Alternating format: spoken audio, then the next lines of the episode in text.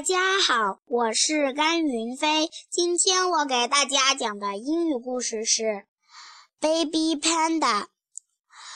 Mother panda and baby panda are in the snow. Oh no! Look at baby panda. Mother panda is looking for baby panda. Mother panda is looking in the trees. Mother Panda is looking up the hill. Where is Baby Panda? Mother Panda is looking down the hill. Where is Baby Panda? Baby Panda is down here in the snow. A big cat can see Baby Panda.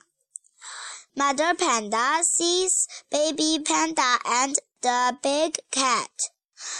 Mother panda runs down the hill. The big cat sees Mother panda coming. The big cat runs well.